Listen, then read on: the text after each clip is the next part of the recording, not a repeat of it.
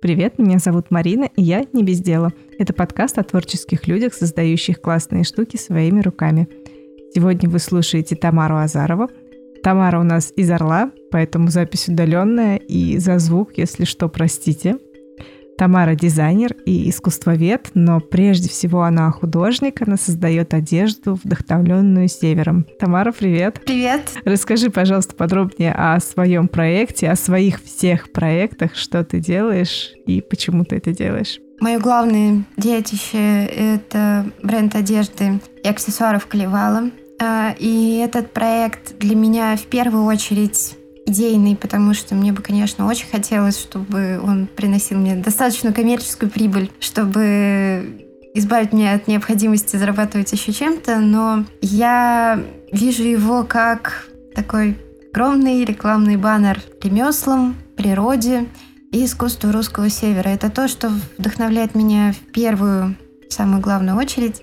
Я, конечно, работаю как художник, и очень многое под моими руками и в моем сознании претерпевает изменения, я интерпретирую, адаптирую уже традиционные какие-то ремесла, техники, переношу краски северной природы на полотно, но все это для меня является таким символом надежды, что люди, которые увидят мои работы, заинтересуются этим прекрасным географическим ареалом и все еще полным огромным количеством культурных объектов, культурных феноменов. Там все еще живут ремесла, живут невероятные люди, там фантастическая природа, потрясающая архитектура старая. И все это нуждается в нашем внимании, в нашей заботе. Было бы неплохо, если бы мы чаще обращали внимание и на какие-то более близкие, так скажем, области, близкие не только географически, но и душевно, и не забывали о своих корнях, о своем прошлом.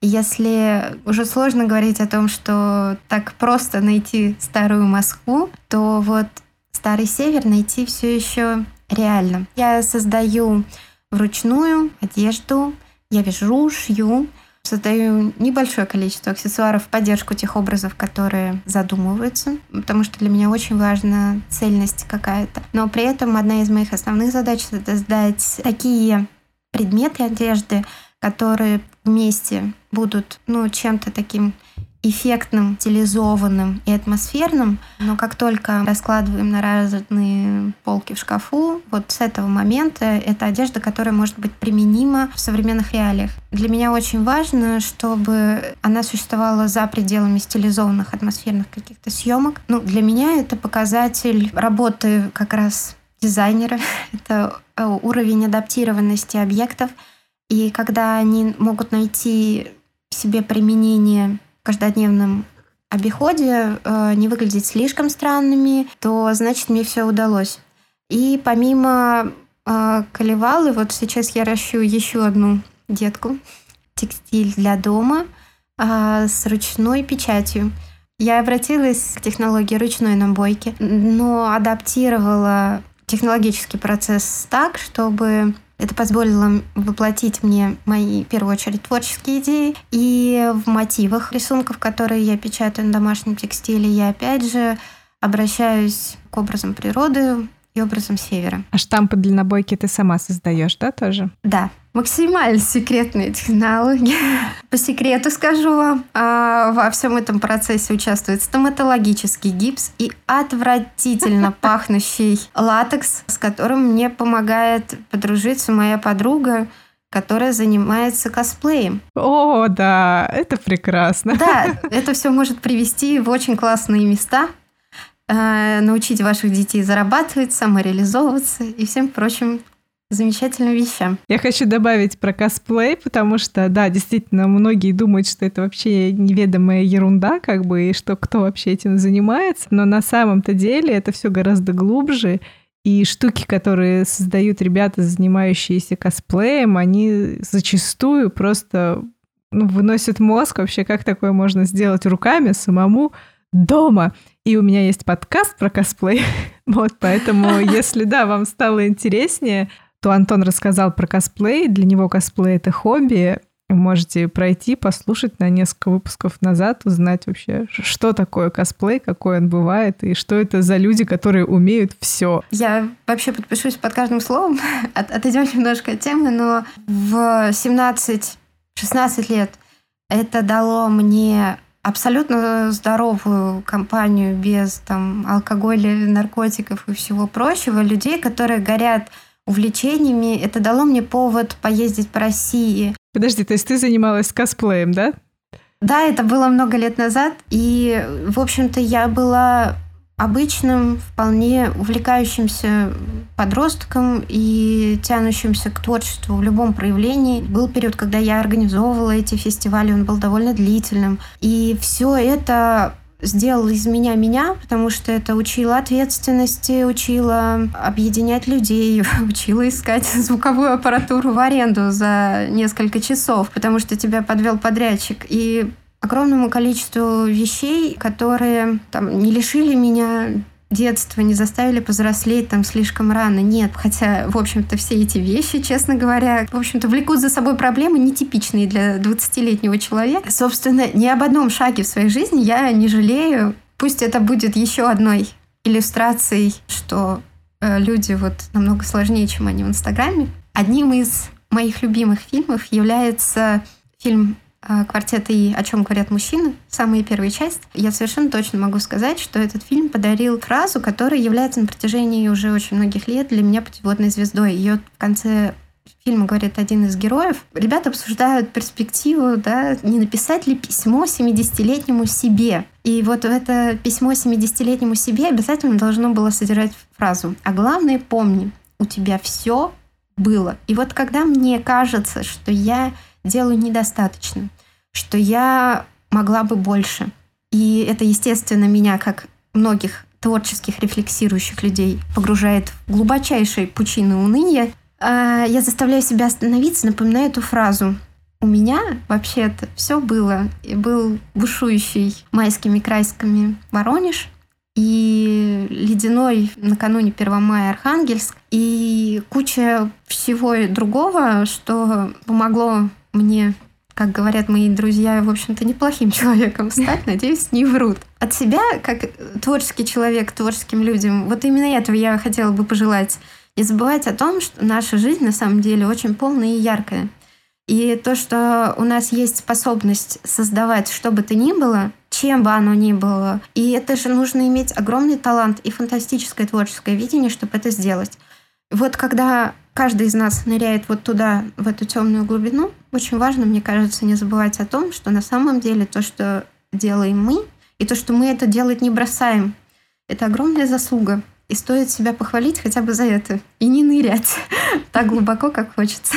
На самом деле, я, я вот сказала, да, что внезапно, что ты упомянула про косплей, но на фоне твоих слов о том, что ты создаешь еще кучу всяких штук для дополнения образа, я так понимаю, что это и керамические штуки, если я не ошибаюсь, и, или я что-то И металл, путаю. и я умею вязать рыболовные сети, например. Прекрасно.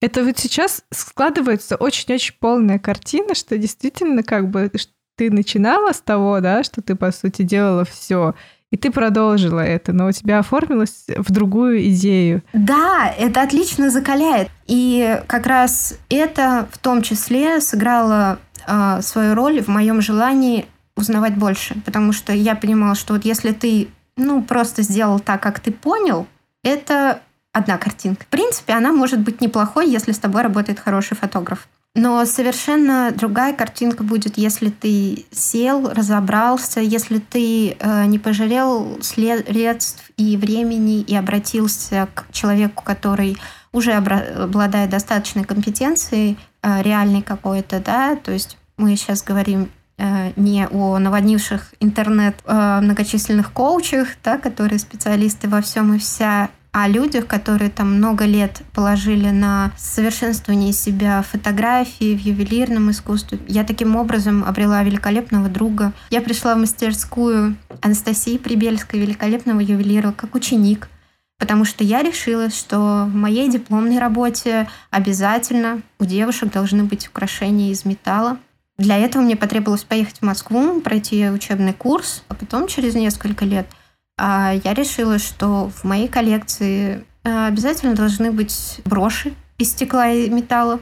С металлом я уже умела работать, но э, опять пришлось собрать вещички, поехать в Москву и пройти обучение по стеклу у великолепного мастера Татьяны Бояриновой. И при этом я себя не считаю совершенно никоим образом, не пытаюсь причислить к ювелирам или лэмпворкерам. Я считаю очень важным присутствие деталей, которые как раз э, зачастую играют определяющую роль в восприятии образа художественного, да, вот, потому что какой бы неинтересной ни была одежда, фон, на котором она будет представлена, очень важен. И очень важны детали, которые могут довести зрителя да, до нужного впечатления, потому что когда я работаю все-таки с коллекциями, я в первую очередь презентую идею. Для меня очень важно чтобы человек прочитал историю. Год назад мы снимали такое небольшое превью к коллекции, работа над которой, к сожалению, затянулась. Коллекцию на рабочем этапе я назвала «Жена рыбака»,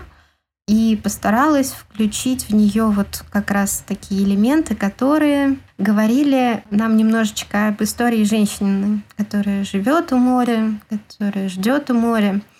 Э, расскажу буквально в двух словах, потому что это как раз момент, в котором автобиографическое начало пролилось в творчество. Идея коллекции возникла тогда, когда я разрывалась между появившейся у меня семьей, которая причиняет мне огромное количество счастливых моментов. Я их очень люблю, но еще я люблю работать. И вот эта дилемма я счастливый человек, там, счастливая жена, мать, и реализуюсь вот на этом поприще, там, забочусь о них, получаю удовольствие от времяпрепровождения с ними. Или же я все-таки творец, которому это все, честно говоря, мешает. Хотелось бы побольше свободного времени для творческого процесса. Это очень трудно. Это выворачивает тебя просто наизнанку, ты постоянно мечешься, это измождает, это тяжело. И, собственно, превратилось-то это во что-то очень хорошее. Я начала работу над коллекцией одежды, полярные модели, в которой одна — это оверсайз и унисекс, это одежда, которая будто снята с мужского плеча. Это будто бы мужнин свитер и мужнины штаны. И это все грубое. Вот будто бы она нацепила это и вышла белье вывесить рядом с домом. И она такая абсолютно земная женщина. Контраргументом к ней женщина море. Она красивая, и это платье практически вечернее, и летящее, и прозрачное. И в нем эстетически все прям чисто. Посередине между ними еще пять промежуточных моделей, таких переходных градиентов. Мне кажется, почти все люди, которые там не отсекают вот жестко, я буду только творить и не хочу ничего знать о том, что происходит за стенами моей мастерской, или теми, кто говорит, я посвящу себя детям и все. Вот кроме них, все остальные постоянно вот в этой борьбе. Э, собственно, когда я показала эти модели, там вот те, которые были готовы на тот момент фотографу, там было интересно, там визажист стал предлагать какие-то фоны, э, что-то там и так, и это. Фотограф говорит, нет же, нет, это же история, вообще не про то. У меня папа рыбак. И она начинает мне говорить то, что происходит у меня в голове.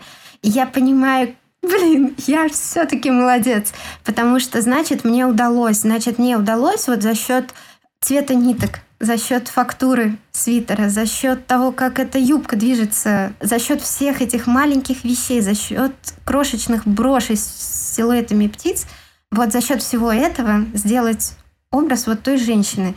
И каждый раз, когда я благодаря там все-таки вот возможностям да, социальных сетей сталкиваюсь с откликом на свои работы вот таким, мне становится хорошо, отрадно и прибавляется сил работать. Но я точно могу сказать, что если бы не внимание вот к каким-то определенным деталям, скорее всего, этого впечатления бы просто не было. А расскажи, какое было самое сложное твое изделие, сделанное на заказ?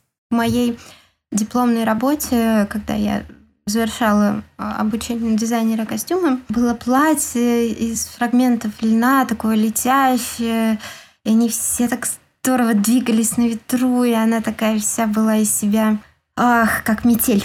Там несколько лет спустя я шила на заказ свадебное платье. Ко мне пришла совершенно потрясающая барышня, такая фактурная, с дредами. Пришла и сказала, сделай вот что-нибудь как там. Я просто сшила практически такое же платье для нее. И это уж точно было мое торжество вынести вот в такой формат свадьбы в провинции вот это свое стихийное северное платье женщины метели просто. Вот это прям было счастье. А что для тебя самое сложное в твоем творчестве? Хороший вопрос. Не уходить в крайности, наверное. Все равно вот на каждом этапе работы ты сталкиваешься постоянно с каким-то выбором.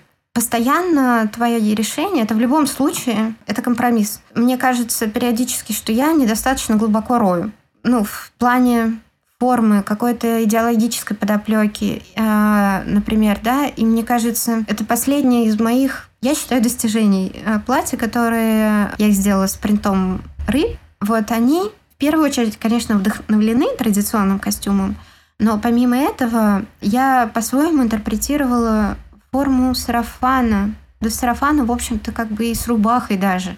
Естественно, вот если посмотреть совсем вот неподготовленному, да, наверное, зрителю. Никто же там этого и не найдет уже ни от сарафана, ни от рубахи, но вот это ощущение окружения, которое я видела на картинах Малявина, да, с его фантастическими вот этими женщинами в сарафанах и платках, э, сама форма, все оно пришло вот оттуда. Ты выбираешь там, например, пряжу для свитера, и ты думаешь, так, вот это хорошая пряжа, очень хорошая, очень красивая. Она может сделать за тебя все. Дизайнер, который разрабатывал э, цветовое ее решение, да, сочетая его с заданной уже фактурой, он вообще просто обрек тебя на успех. Но она стоит совершенно сумасшедшую сумму. И поэтому, скорее всего, еще не скоро найдется человек, который сможет его себе позволить. В общем-то, это будет не совсем честно. За меня уже все сделали.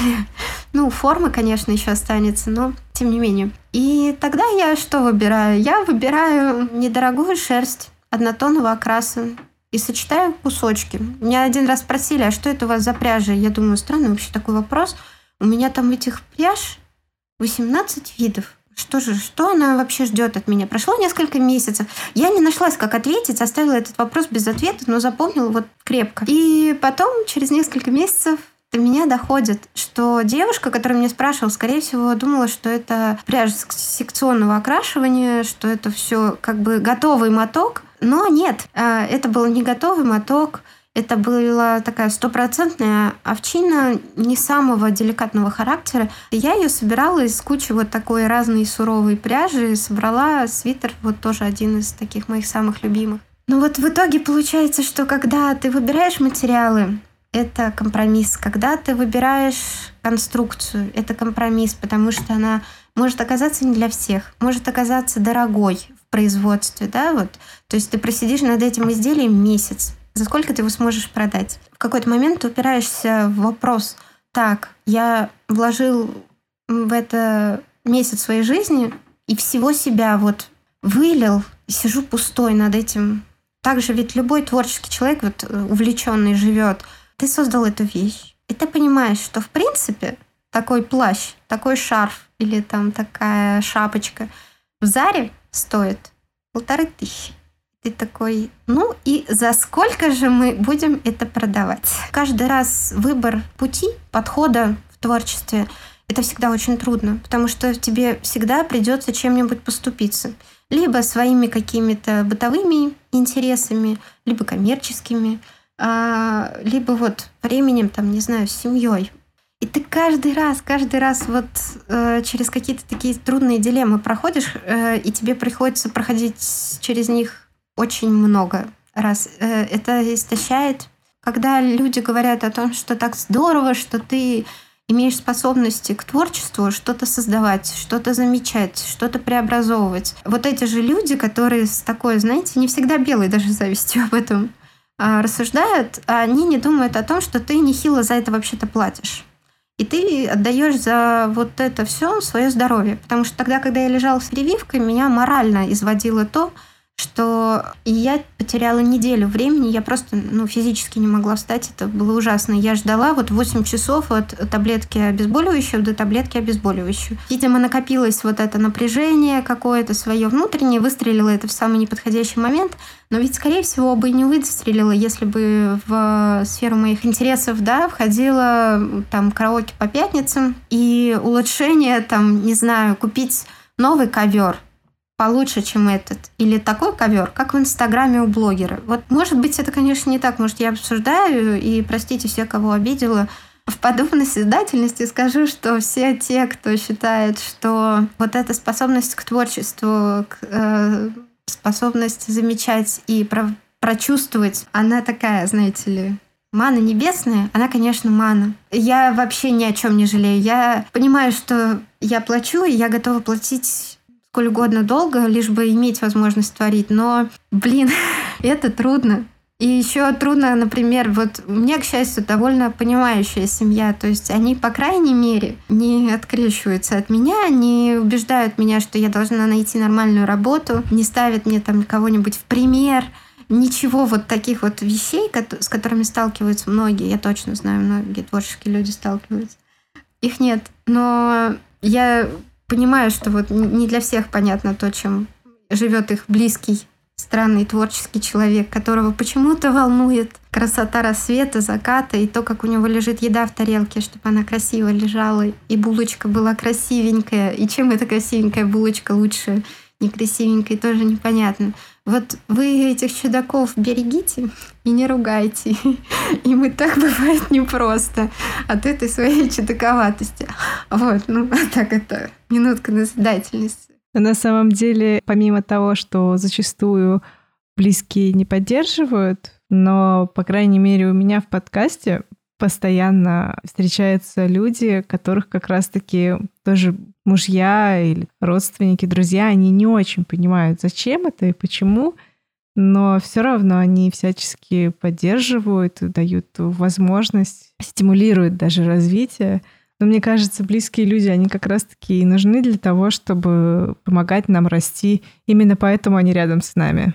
Если бы у тебя не было ограничений в ресурсах, если, если бы у тебя была суперспособность, ты бы, наверное, сделала себе дополнительные часы, когда ты могла посвятить себя творчеству, чтобы не жертвовать? Слушай, вообще я посчитала, э, мне для того, чтобы я сделала все, что я точно смогу, надо, ну, миллионов восемьсот. Я бы хотела отдать их проекту, например, «Общее дело Север» великолепному, который вот как раз восстановлением северных русских храмов занимается. Потому что это восхитительные ребят, ну, как бы они там собирают пожертвования, но восстанавливают они своими силами эти храмы. То есть, чтобы вот они не нуждались.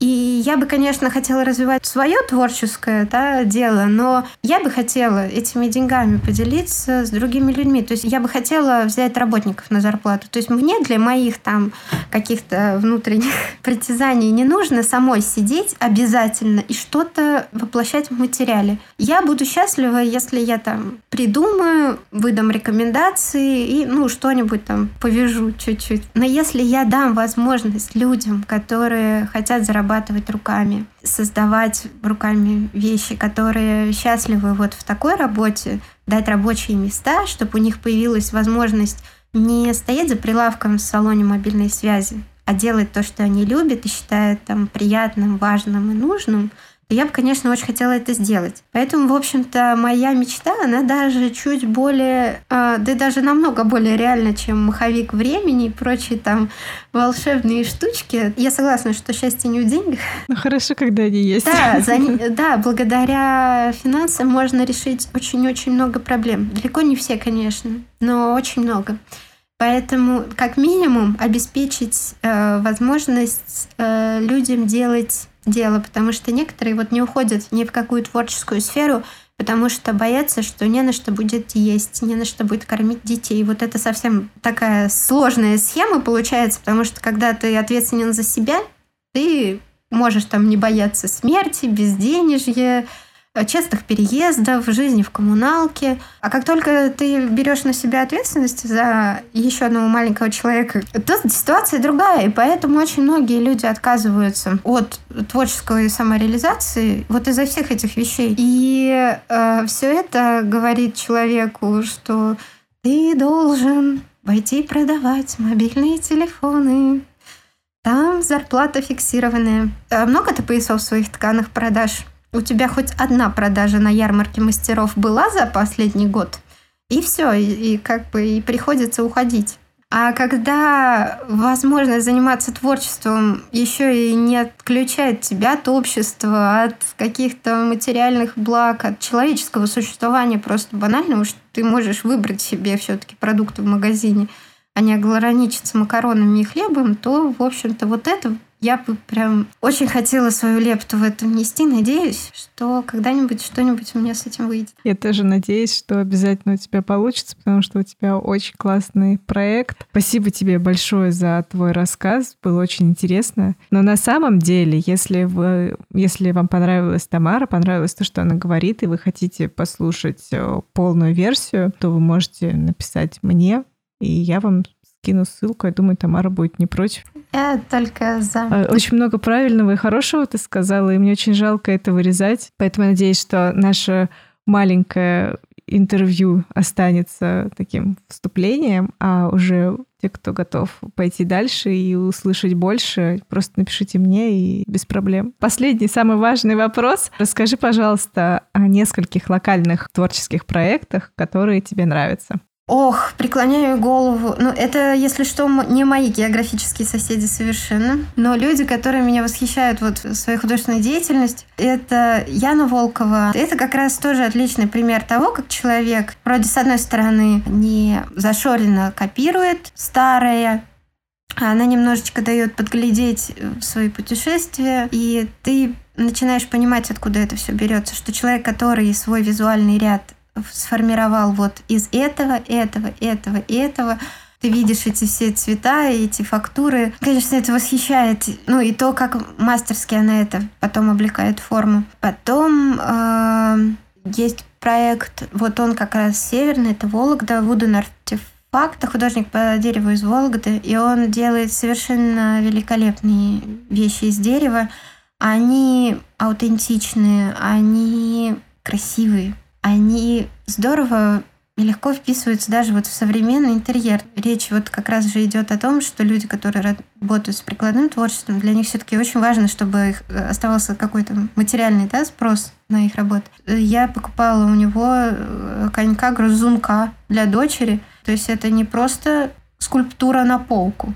Это все еще те вещи, которые могут справляться со своими бытовыми функциями прекрасно у конька отгрызен хвост. Ну, там был такой маленький хвостик. Со всем остальным она не справилась, а вот хвостик нашла в качестве уязвимого места, когда резали зубы. Ну, так это же тоже прекрасно. В нем ничего вредного нет вообще ни грамма, в отличие от подозрительных китайских пластиковых игрушек. Поэтому тоже вещь великолепная. Спасибо всем, что дослушали до конца. Спасибо большое за поддержку проекта, особенно патронам Олегу, Анжели и Ане. Если вы хотите тоже поддержать проект, то можете оставить отзыв в Apple подкастах или в Кастбоксе, можете поставить звездочки, лайки, поделиться в соцсетях с друзьями или стать спонсором на Патреоне или ВКонтакте. Все ссылки есть в описании, там же есть ссылка на чат слушателей, добавляйте туда.